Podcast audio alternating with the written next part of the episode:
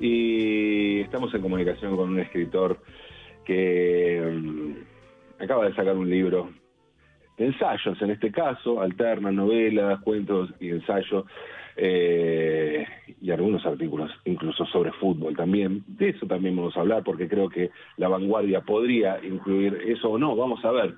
La vanguardia permanente se llama el nuevo libro de Martín Coan jugando un poco, ¿no? Con la, idea, me parece, del título, con la revolución permanente que planteaba León Trotsky, y tiene como bajada la posibilidad de lo nuevo en la narrativa argentina. Martín, buenas noches. Pablo Marchetti, ¿cómo andás? ¿Qué tal, Pablo? ¿Cómo estás? Buenas noches. Bien, bien. Un placer hablar con vos, eh, leer tu, tu libro. Eh, hay como una especie, tenés, ¿no? Como una, una cuestión así de, de recurrente con las vanguardias, con, no sé llamarlo obsesión, pero sí algo que, atraviesa ¿no? Tu, tu, obra o tus textos. Obsesión no es porque a veces consigo pensar en otras cosas, pero, pero sí, sí es cierto que hay algo que con distintas modulaciones o variantes, yo podría ponerlo en principio en términos más, más amplios, la cuestión de lo nuevo. Si es posible algo nuevo, qué significa que algo sea nuevo. Claro. Eh, qué relación hay entre lo nuevo y lo existente y como las vanguardias definieron en la historia del arte un momento de máxima intensidad para la idea de la irrupción de lo nuevo, ni siquiera de la aparición de lo nuevo, de la irrupción de lo nuevo. Bueno, claro, entonces es una zona a la que uno a la que uno vuelve con, con, con interés, claro. Claro. Eh, arrancás, me, encanta, el, libro arranca con una cita de Spinetta, de Luis Alberto Spinetta, de la canción Cuando el arte ataque, ¿no? Em, ¿Quién resistirá cuando el arte ataque? Y, y pensaba, esto, a ver, eh, me, parece muy, muy ilustrativo de lo que es la vanguardia, pero se puede, o sea, la vanguardia puede estar en cualquier lado, puede estar en la canción, por ejemplo, o hay géneros que ya por su definición popular exceden el marco de las vanguardias. No, no, no, en principio no, digamos, en, cualquier instancia donde uno pueda este, pensar que hay una dinámica, y en muchísimos ámbitos puede haberla, entre tradición, estabilización, ahí donde algo se atesora y, es pasible de ser conservado, entonces también admite la instancia de, de la ruptura con lo existente o de la ruptura con la tradición y, por lo tanto la pregunta por lo nuevo. Me parece que es una pregunta que, cabe en cualquier ámbito.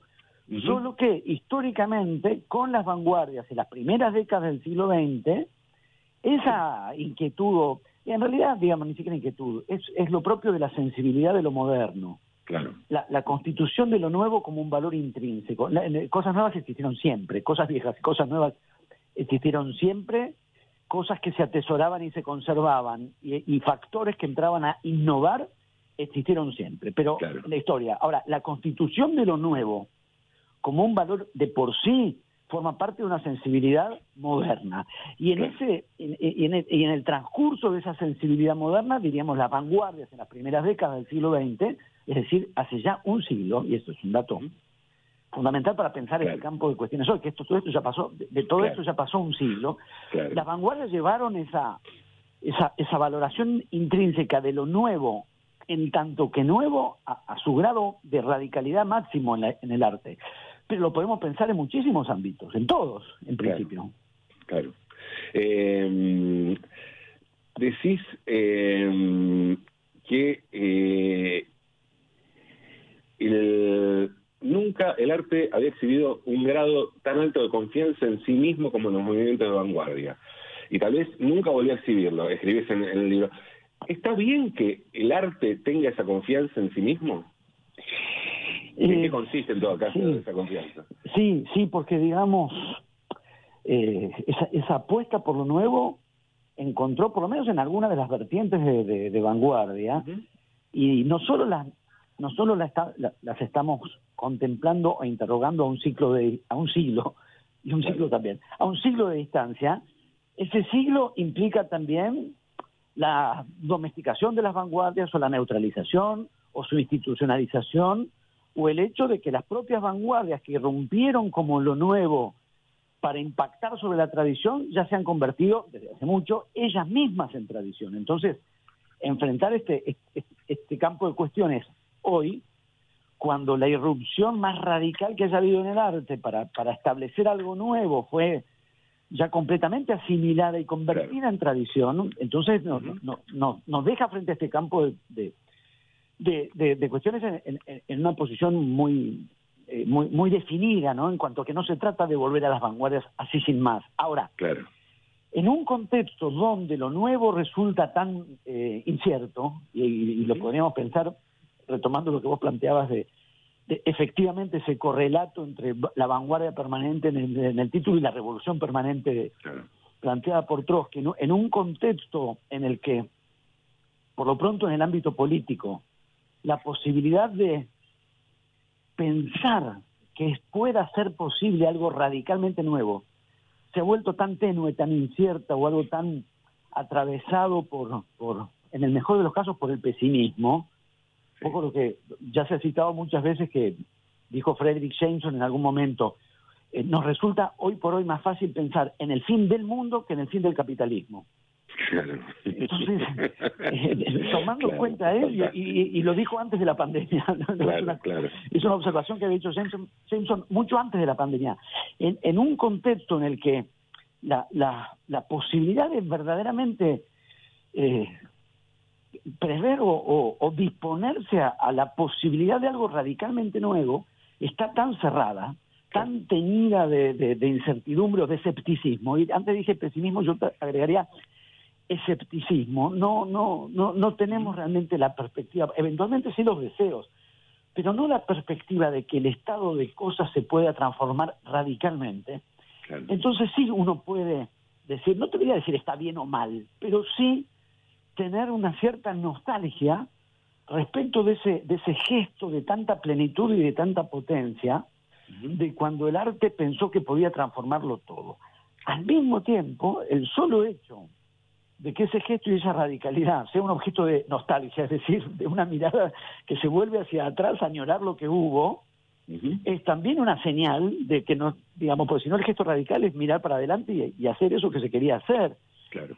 La nostalgia nos indica justamente que estamos en, un tiempo donde estamos más melancolizados con lo que hubo y ya no hay que, que, realmente esperanzados con que algo radicalmente nuevo puede llegar a ocurrir. Estamos hablando con Martín Coan, estamos hablando de su nuevo libro, el ensayo eh, La vanguardia permanente. Y en el libro, bueno, hablas bastante de la Revolución Rusa y cómo el vanguardismo, que había sido un aliado, ¿no? Eh, no que no llegó a ser, decís, ¿no? La, poner la diferencia entre lo que quería, ¿no? Las vanguardias futuristas, las vanguardias rusas, que era transformarse en el arte de la revolución, pero bueno, sí fue un aliado, pasó a transformarse en, en el enemigo. Y me pregunto, ¿cuánto dura una revolución? Y, digo esto realmente, ¿no? Más allá de que de cómo se autoperciba o cómo se autodefina, digamos, ¿no? Que puede, alguien puede seguir considerándose revolucionario, pero de repente por ahí la, cuestión ya se volvió burocrática, ¿no? Eh, ¿Esto se puede sostener el tiempo, el carácter revolucionario?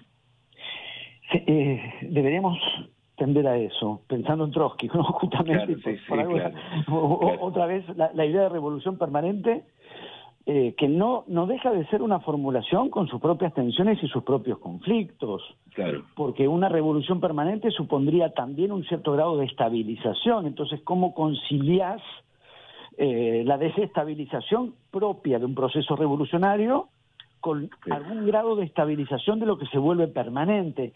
Es ese juego justamente. Y me parece que es un juego que se produce o que se pudo producir o pensar en una correlación arte y política. En principio, las vanguardias tuvieron distintas vertientes, distintas líneas, ¿no? Hubo un futurismo ruso, un futurismo italiano, que muy por el contrario giró hacia el fascismo, el dadaísmo, el surrealismo, hubo muchas, muchas vanguardias en esas primeras décadas del siglo XX, el caso del futurismo ruso es particularmente interesante porque coincidió históricamente con la revolución de 1917. Entonces, ahí donde eh, las vanguardias procuraban, y, esa confianza de la que hablábamos antes tiene que ver con eso, la, porque es un momento en que muchas de estas corrientes de vanguardia se proponían transformar la vida. Claro. No, no, no era, no, sino, digamos, no, no eran simplemente nuevas escuelas como hubo tantísimas y habrá tantísimas veces en la historia del arte. Nuevas escuelas que plantean una renovación de la música o de la literatura o de la pintura. Eso está ocurriendo todo el tiempo. las vanguardias supusieron un gesto mucho más radical de transformar la idea misma del arte, ni siquiera una tendencia, la idea misma del arte, y a partir de eso impactar sobre la propia realidad. Cuando ese gesto coincide además con una revolución política, como pasa en Rusia en 1917, efectivamente esa sintonía se vuelve interesantísima, tanto como para detenerme un capítulo entero ahí. Claro, claro. Eh, y, es muy interesante porque uno, digamos, en un punto, efectivamente, el gesto de vanguardia, la ruptura radical de la vanguardia, la búsqueda de lo radicalmente nuevo, supone una ruptura con la tradición. Al mismo tiempo, no es exactamente una ruptura en el sentido de eh, vuelta a cero y empezar de la nada. Es una, es una interacción de transformación la ruptura con la tradición involucra una reelaboración de la tradición también. Y es algo que en, aquel, en aquellos años, en la revolución política, se planteaban también Lenin y Trotsky. Eh, la, tradición, de alguna manera, formaba parte de la propia revolución. La revolución no consistía en la supresión del legado del pasado, sino en aquello que con la tradición ellos eran capaces de hacer o se proponían hacer. la manera que en realidad en términos, digamos, de conceptualización marxista corresponde a la idea de dialéctica. Es decir, no ignorar la tradición, sino aquello que podían lograr como transformación social con la tradición. Claro. Y eso tiene una repercusión o, una resonancia más que repercusión, una resonancia en el, en el campo del arte más que interesante, pasando además por la propia noción de vanguardia, que era la noción que que plantea el Lenin también en la, lucha política. Ahora, esta, esta consonancia histórica eh, se va convirtiendo en una bifurcación cada vez más subrayada. Hasta, digamos que ya, ya en los años 30, con el estalinismo, no solo deja de haber una correlación más o menos armónica o más o menos conflictiva entre revolución política y revolución estética, si queremos ponerlo así, para pasar a, una, a un ciclo en el que durante el estalinismo el realismo literario y el antivanguardismo pasan a ser los lineamientos estéticos oficiales en la Unión Soviética. O sea, no, no solo no hay una correlación revolución estética, revolución política, sino que las vanguardias pasan a ser desalentadas y hasta perseguidas durante el estalinismo. Claro, que cabe preguntarse, como bien decías, cuánto dura una revolución si eso del estalinismo era todavía la revolución o ya era su traición, y eso ya dependerá de las lecturas que cada uno haga. Claro, sí, sí, sí, claramente te inclinas por, por la traición, inclusive pones los ejemplos de artistas que siguieron apoyando eh, a, la Unión Soviética, que el caso de Einstein, el caso de Shostakovich, que también fueron fueron muy eh, perseguidos, ¿no? Eh, sí. se vieron el problema más, más de una vez. Sí, sí, sí. Recuerdo una, recuerdo un artículo que escribió alguna vez Salvador Samaritano, que eh, hablando obviamente ironizando al respecto, respecto de Shostakovich, no curiosamente sobre el cine, sino sobre la música, eh, que decía que Stalin le había hecho un gran aporte a la música porque cada vez que Shostakovich quería irse por algo más vanguardista, le decía, no, Dimitri, no, no, no, esto no le gusta al pueblo, y entonces Dimitri volvía. Exactamente, al mismo tiempo, la exigencia de, no eh, involucrarse en alguna medida con lo que estaba ocurriendo desde las vanguardias, era casi la exigencia, o sin el casi, era la exigencia de que los artistas no fueran contemporáneos de su propio tiempo. Claro. Por no ir al caso del cine, que el cine, como sabemos, es un arte de, excepción en ese sentido, porque como, como nace en el siglo XX, nace con las vanguardias. tiene, primero tiene vanguardia y después va a tener tradición, a diferencia de todas las demás artes. Claro nace en estado de vanguardia, o sea, el cine nace en, las condiciones de la experimentación formal. Primero es experimentación formal en el mismo tiempo que las vanguardias eh, estéticas en, otras artes, y después va a tener su tradición. ¿Cómo no ser vanguardista cuando hay vanguardia? No, efectivamente, Shostakovich, más de, más de un dolor de cabeza, pasando por una situación que uno no le desea a nadie, menos a Shostakovich, cuya música a mí me encanta, que es que Stalin va a presenciar el estreno de una ópera de Shostakovich, y, yo me lo imagino, Shostakovich relojea el palco durante el estreno y Stalin tiene una cara de culo que no, que no se podía sostener, y de hecho, eh, esa, esa ópera de, de Shostakovich recibe una reseña muy, muy reprobatoria en Pravda, reseña que escribe el propio Stalin. Ya, uno que se amarga o se deprime, porque por ahí te, en alguna reseña en un diario te ponen dos reparos a una novela, y dices, uy, puta, mirá, no le gustó. Imagínate.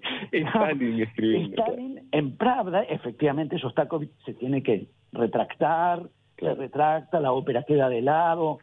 Ahora, estas, eh, eh, eh, esto ya más bien corresponde al ciclo en que, si le llamamos, seguimos en talante trotskista, si ya pasamos a llamarle la revolución traicionada, entonces si aquella revolución y aquella consonancia en emergencia de vanguardia política y vanguardia histórica se desencontraron y la revolución se convirtió en revolución traicionada, entonces no sorprende tanto que esa impronta de, de experimentar con lo nuevo en el arte haya sido desalentada también.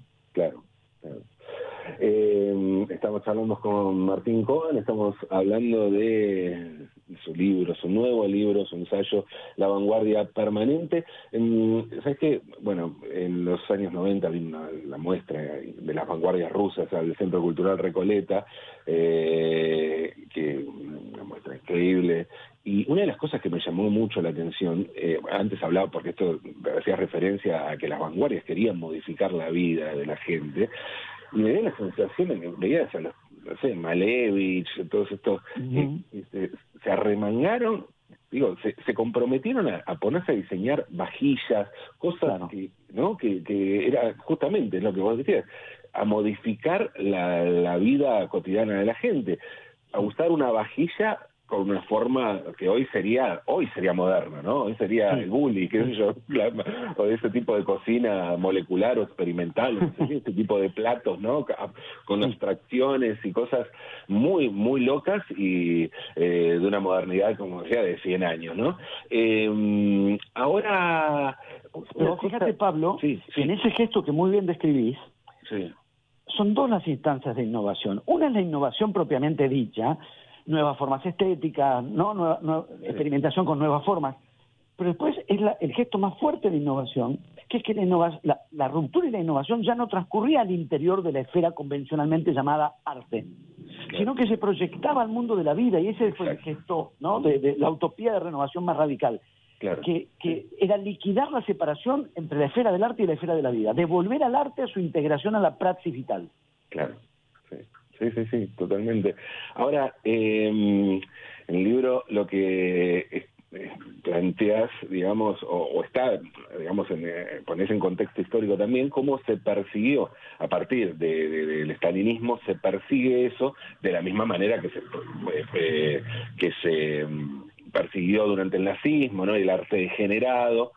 Ahora, por el otro lado, este capitalismo que, de quien es más difícil imaginar su fin que el fin del propio mundo, lo transforma todo en mercancía, lo transforma todo, lo, lo, fagocita, digamos. Eh, ¿Y qué pasa con eso? Eh, hay una Mm, hay una cosa muy muy interesante me parece que planteas en las preguntas. Dice, las vanguardias fracasaron, su ofensiva radical terminó en una derrota. Pero ¿por qué suponer que un fracaso no deja nada? ¿Por qué habría que establecer que una derrota no aporta legados? ¿No? Te preguntas.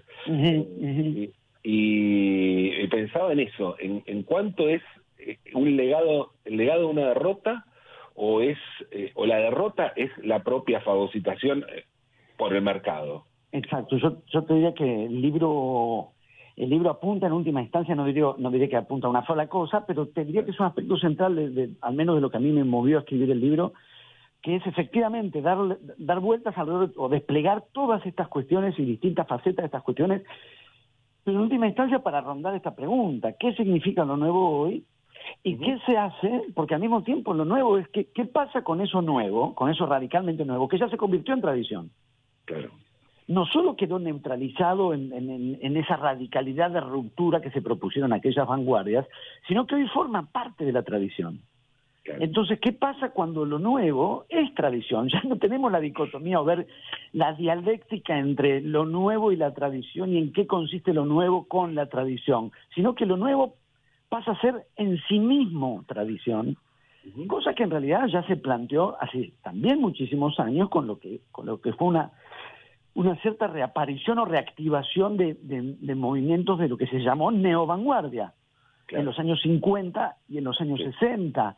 Pero también ahí, digamos, en la propia designación neovanguardia, que era como agregar el prefijo de la novedad a lo que ya se había definido como novedad.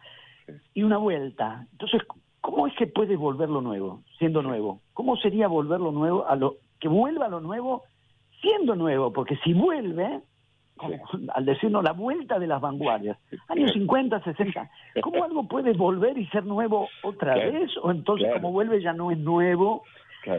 Y luego esa, digamos, liquidación, que por momentos yo también pensaba, porque la, la fórmula cristalizada y verdadera en un punto es, o podría ser, o la que se suele marcar es, eh, la vanguardia terminó en el museo, cuando lo que pretendía era liquidar el museo, pensando en museo, el espacio de separación arte-vida, pero yo también pensaba, pensaba en un momento del libro, podríamos decir que las vanguardias murieron no en el museo, sino en el shop del museo. Claro.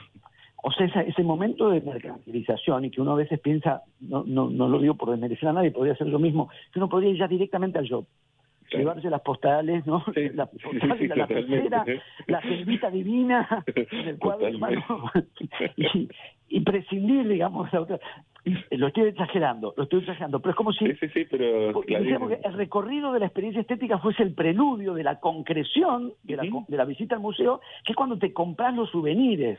Claro, claro, claro. Artísticos, artísticos ahora entre comillas, que es efectivamente una, un aspecto de la derrota, puede ser efectivamente no solo el museo, sino al revés, su, no, no, no el museo, sino más específicamente el shop. O sea, su conversión en eh, eh, objeto de consumo. Eh, o, en diseño de consumo, ya no el gesto de transformar la práctica vital proyectando ahí el arte, como vos citabas recién de las vanguardias rusas, sino el hecho de que, supongamos, no sé, eh, el banco, la caja en Barcelona, tiene el logo con diseño de Miró. Claro, sí.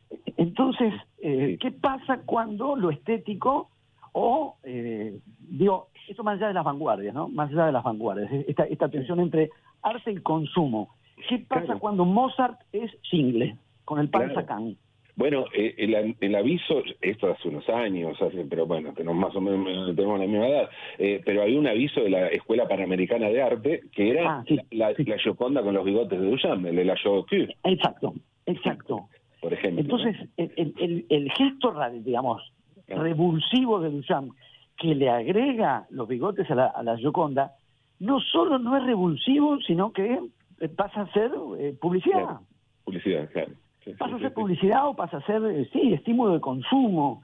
Me parece que ese es, es, es, un punto de interrogación en el, en el presente en un sentido, en un sentido extenso, que es, como vos decías, ¿no? ¿Qué, ¿Qué hacer con esas derrotas? Obviamente eso también tiene un, una, una resonancia o correlación posible en lo político con las revoluciones. ¿no? ¿Qué, ¿Qué, hacemos con lo que fueron las, las, revoluciones en el siglo XX? Por supuesto que hay un estado eh, de ánimo que es también un estado de la ideología que pretendería que llegado al punto que llegó con la caída del muro, yo, eso terminó, digamos, como, los, como si los ciclos y los procesos históricos tuviesen esa, esa linealidad y como si toda derrota, toda, digamos, si toda derrota fuese eh, una, una instancia de clausura histórica, cosa que, ampliando las perspectivas de, la historia política, claramente no es así, es como si dijéramos, con la restauración monárquica en Francia, la revolución de 1789 parecía derrotada.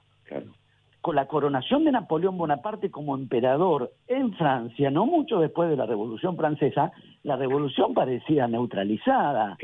bueno, las dinámicas históricas tienen, tienen tramos largos y también se puede pensar qué se hace con una derrota eh, y no pensar que la derrota es simplemente que algo terminó y, dejó de existir. Claro que en, en, este clima de época, de tanta resignación, no, no, lo digo desde afuera, yo mismo me cómo podría uno sustraerse de, ese, de, eso que decíamos de Jameson, de, la, de que nos resulte tan tremendamente difícil pensar que las cosas puedan ser de veras radicalmente distintas, que puedan realmente transformarse radicalmente, me parece que en parte es tratar de, de repensar justamente la idea de, del legado de una derrota también, porque las victorias también se pueden conseguir transformando el legado de una derrota. Estamos hablando con Martín Cobal, estamos hablando sobre su nuevo libro, el ensayo eh, la vanguardia permanente, podríamos decir ya que hay tanto, está, atravesado por, por canciones, con títulos, ¿no? Se utiliza ahí como cerca de la revolución. Podríamos citar a Say No More y decir la vanguardia es así, pero eh, seguís, eh, hablas, te metes en, en, la Argentina, en lo que pasa en la Argentina y arranca, arrancás, decís que arranca la Argentina con una vanguardia moderada. ¿No? La, la catalogás así, eh, y, la paradoja de que el primer gesto vanguardista argentino toma el nombre de la, lo más tradicional que, que, tenía la literatura gauchesca, ¿no? Del Martín Fierro. Eh, esa paradoja, ¿cómo, sería una vanguardia moderada? Que de por sí es como una especie de oxímoron, ¿no? Y eso es lo que la vuelve interesante. Además de lo interesante que es la formulación Martín Fierro, que efectivamente es el nombre de la tradición, es el nombre de la tradición, al mismo tiempo fue el nombre de una revista moderna, por lo menos, o, con lo más cercano a las vanguardias, y hoy es el nombre, vos que decías también de los consumos populares o la cultura de masas, es el nombre de los premios de la, de la radio y de la televisión. Claro, claro, sí. Eh, cosa que nunca terminé de averiguar, pero me encantaría terminar de averiguar por qué en Uruguay se llama así el queso y dulce. Martín Fierro. Sí, sí, porque quiero rastrear el significante de Martín Fierro en todas sus derivaciones, porque es, ¿no? Es la tradición, la cultura popular, la cultura de masas, y en algún punto la vanguardia en la Argentina rozó ese, ese, significante, pero por lo que planteabas, que es lo que trato de trabajar en el libro, que es sobre este cuadro de situación general de, de las vanguardias en el siglo XX, efectivamente hay una inflexión diferencial en el, caso de la literatura argentina, de la literatura argentina, que es esa especie de paradoja o de oxímoron, porque con todo lo que venimos diciendo, si una vanguardia, habría que decir, si una vanguardia es moderada, no es vanguardia. No, claro.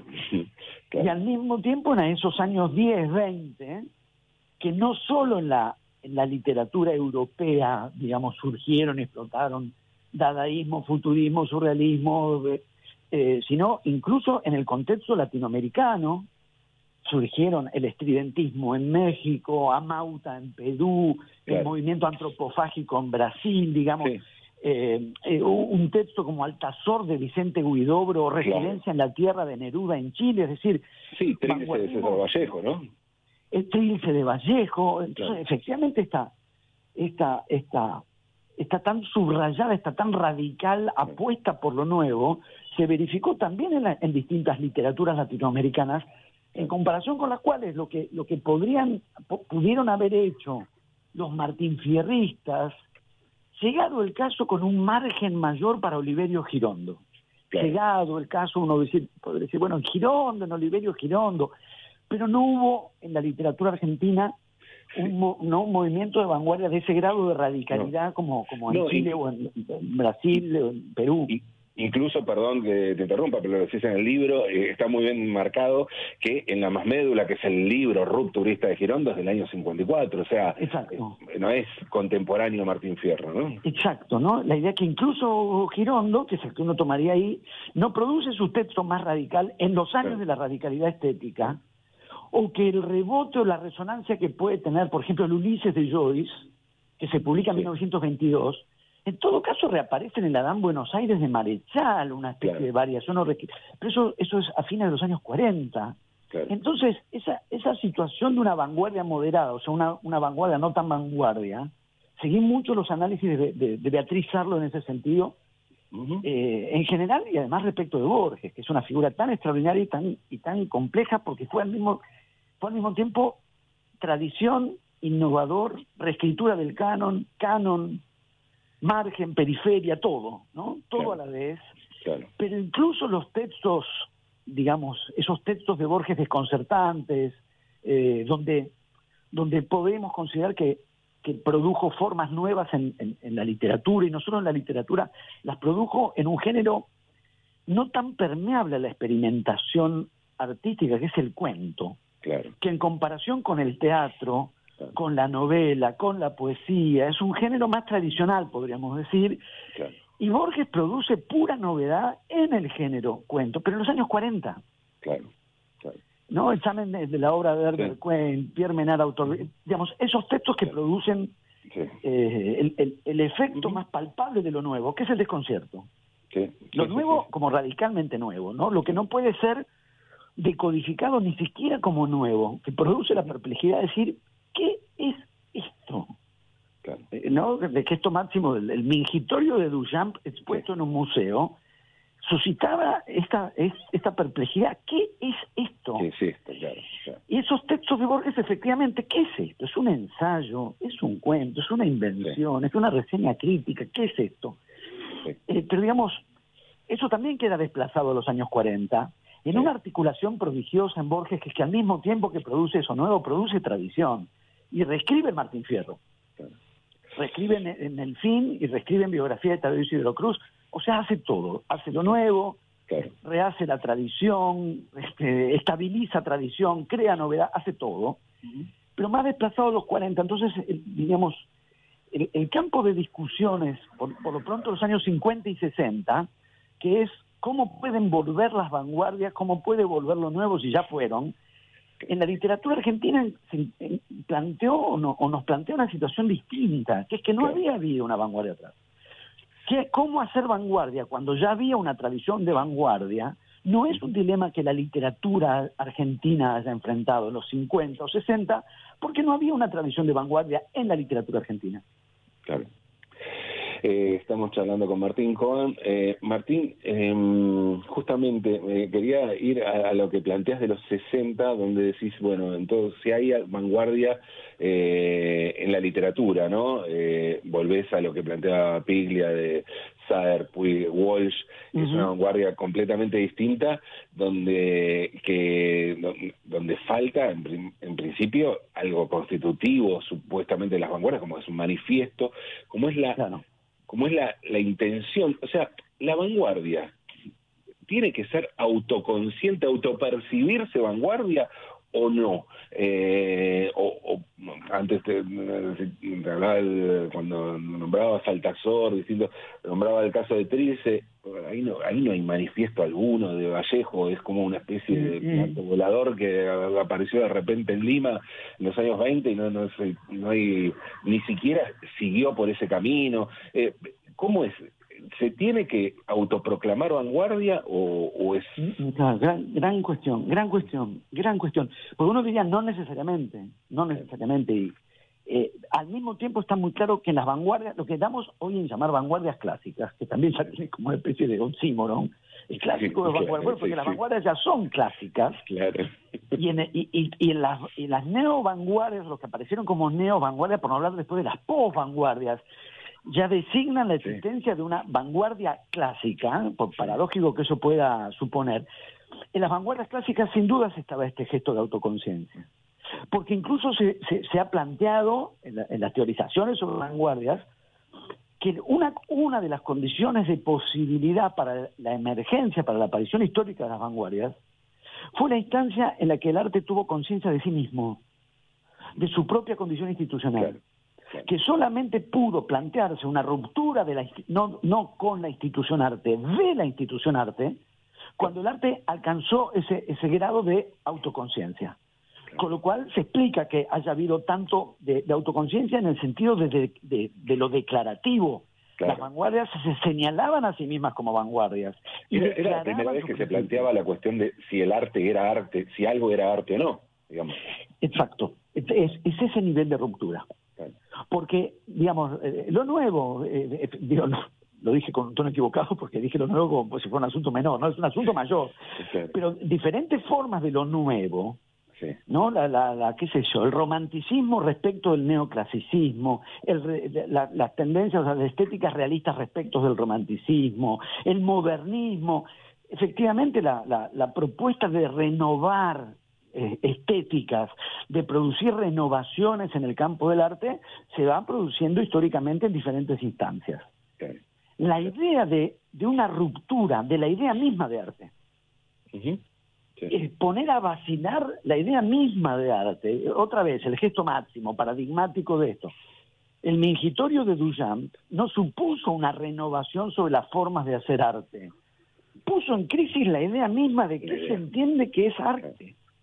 Ya por lo pronto con la idea de, del objeto B, ¿no? del objeto encontrado, la idea de, que el arte no fuese objeto de la creación con el talento del artista, sino con un objeto ya dado, porque no, no hizo el mingitorio, no es que él hizo un mingitorio y lo estetizó.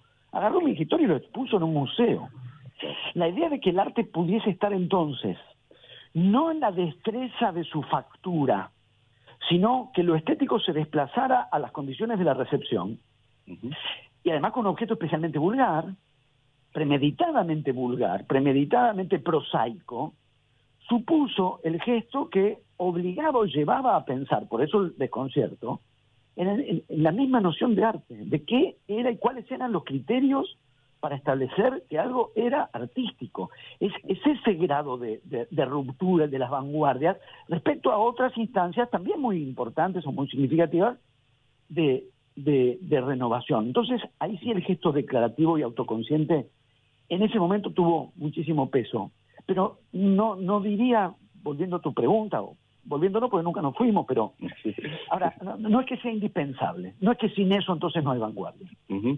Entonces está la posibilidad que bien detectabas en, en, lo que hace Piglia, por ejemplo, que es con una mirada retroactiva, este, designar como vanguardia, es decir, disponernos a percibir como vanguardia literaturas que en, principio no se declararon tales o no necesariamente habían sido percibidas como tales, entre otros por él mismo, que era contemporáneo, Walsh es anterior, ¿no? El arma, las tres vanguardias son Saer, Puig, Walsh. Walsh. Walsh es anterior, aunque a fines de los años 60 publica el segundo de sus textos de non-fiction, que es Quien mató a Rosendo, en ese momento, Saer publica la segunda de sus novelas, que es Cicatrices, pero que es la novela en la que Saer define más fuertemente lo que va a ser la impronta Saer. Y Puig publica su primera novela, que es La traición de Rita Hayworth. Piglia ya estaba ahí. Piglia publica su primer libro de cuentos, La invasión, en esos mismos, en, esos mismos años. y, y, no hay un gesto de vanguardia en aquel Piglia, el de los 60. Ese, ese Piglia en aquel momento estaba más bien trabajando sobre la tradición de la narrativa norteamericana. Claro, que dirigía la, dirigía la colección de novela negra, ¿no? Exactamente. Exactamente. En todo caso, lo vanguardista era que, que Dashiell Hammett hablara de vos, ¿no? claro.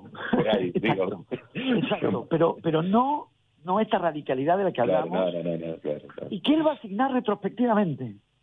O sea, habiendo sido contemporáneo, de hecho lo fue, eh, como decimos, Walsh era mayor, pero Pile y Walsh se conocieron, interactuaron, interactuaron en, Casa de las Américas en Cuba, eh, la relación con Saer, la relación con Puig, porque eran estrictamente contemporáneos. La designación de, tres vanguardias en Saer, en Puig o en Walsh no proviene de los años 60, es algo que en los años 80, 90 Piglia establece como efecto de lectura con efecto retroactivo. Entonces, eh, efectivamente, en ese caso no, no, no tiene que ver con que ellos mismos, que, haya habido ahí una autoconciencia o una declaración de vanguardia de esas propias literaturas, sino en la manera en que Piglia retroactivamente las constituyen vanguardias como operación de lectura. En un, te diré, permitime como, como gesto de, de vocación personal y de, incluso de homenaje, ese, ese, e, e, ese trabajo, ese seminario de las tres vanguardias, que hace unos años ya fue publicado y editado en eterna cadencia, pero fueron clases que Piglia dictó en la Facultad de Filosofía y Letras, y es el seminario con el cual yo me recibí de licenciado en letras. Con lo cual, para mí, debo decir que también tiene la, la, resonancia personal de que fue la última materia que cursé en la licenciatura en letras con Piglia. Ah, mira. Bueno, eh, entonces permitime para, para cerrar, eh, te quiero quiero volver eh, algo, quiero oír algo también que tiene que ver con lo personal, eh, que tiene que ver con un poco lo que decía al comienzo cuando te preguntaba si una canción puede ser vanguardia y, y te hablaba de obsesiones y esta vez sí me quiero meter en obsesiones eh, tuyas, por eso digo lo personal. ¿El fútbol puede ser vanguardia? eh, Espérate, puede haber, espera, puede haber, déjame hacer la, traducción de toda la... Para mí el fútbol es tan, tan mundo aparte, eh, es como la excepción de todo para mí, es donde no pienso ninguna de las otras cosas que pienso en los otros lados. este, hoy le decía a mi, a mi mujer, para mí Tevez es el que le hizo el gol a la gimnasia y nos permitió ganarle a River el campeonato en la última fecha. No sé nada del impuesto a la riqueza, no, no, no, no se me cruza, no, no lo quiero cruzar. Es como un mundo aparte. No obstante, sí existen, digamos, porque existen retóricas alrededor del fútbol, y hay una muy insistente de lo que legítimamente podemos llamar menotismo, porque digo, está dicho por el propio Menotti, que es hacer hincapié en la tradición, eh, frente a una concepción experimental. Podríamos decir, la experimentación de lo nuevo, de inventar lo nuevo.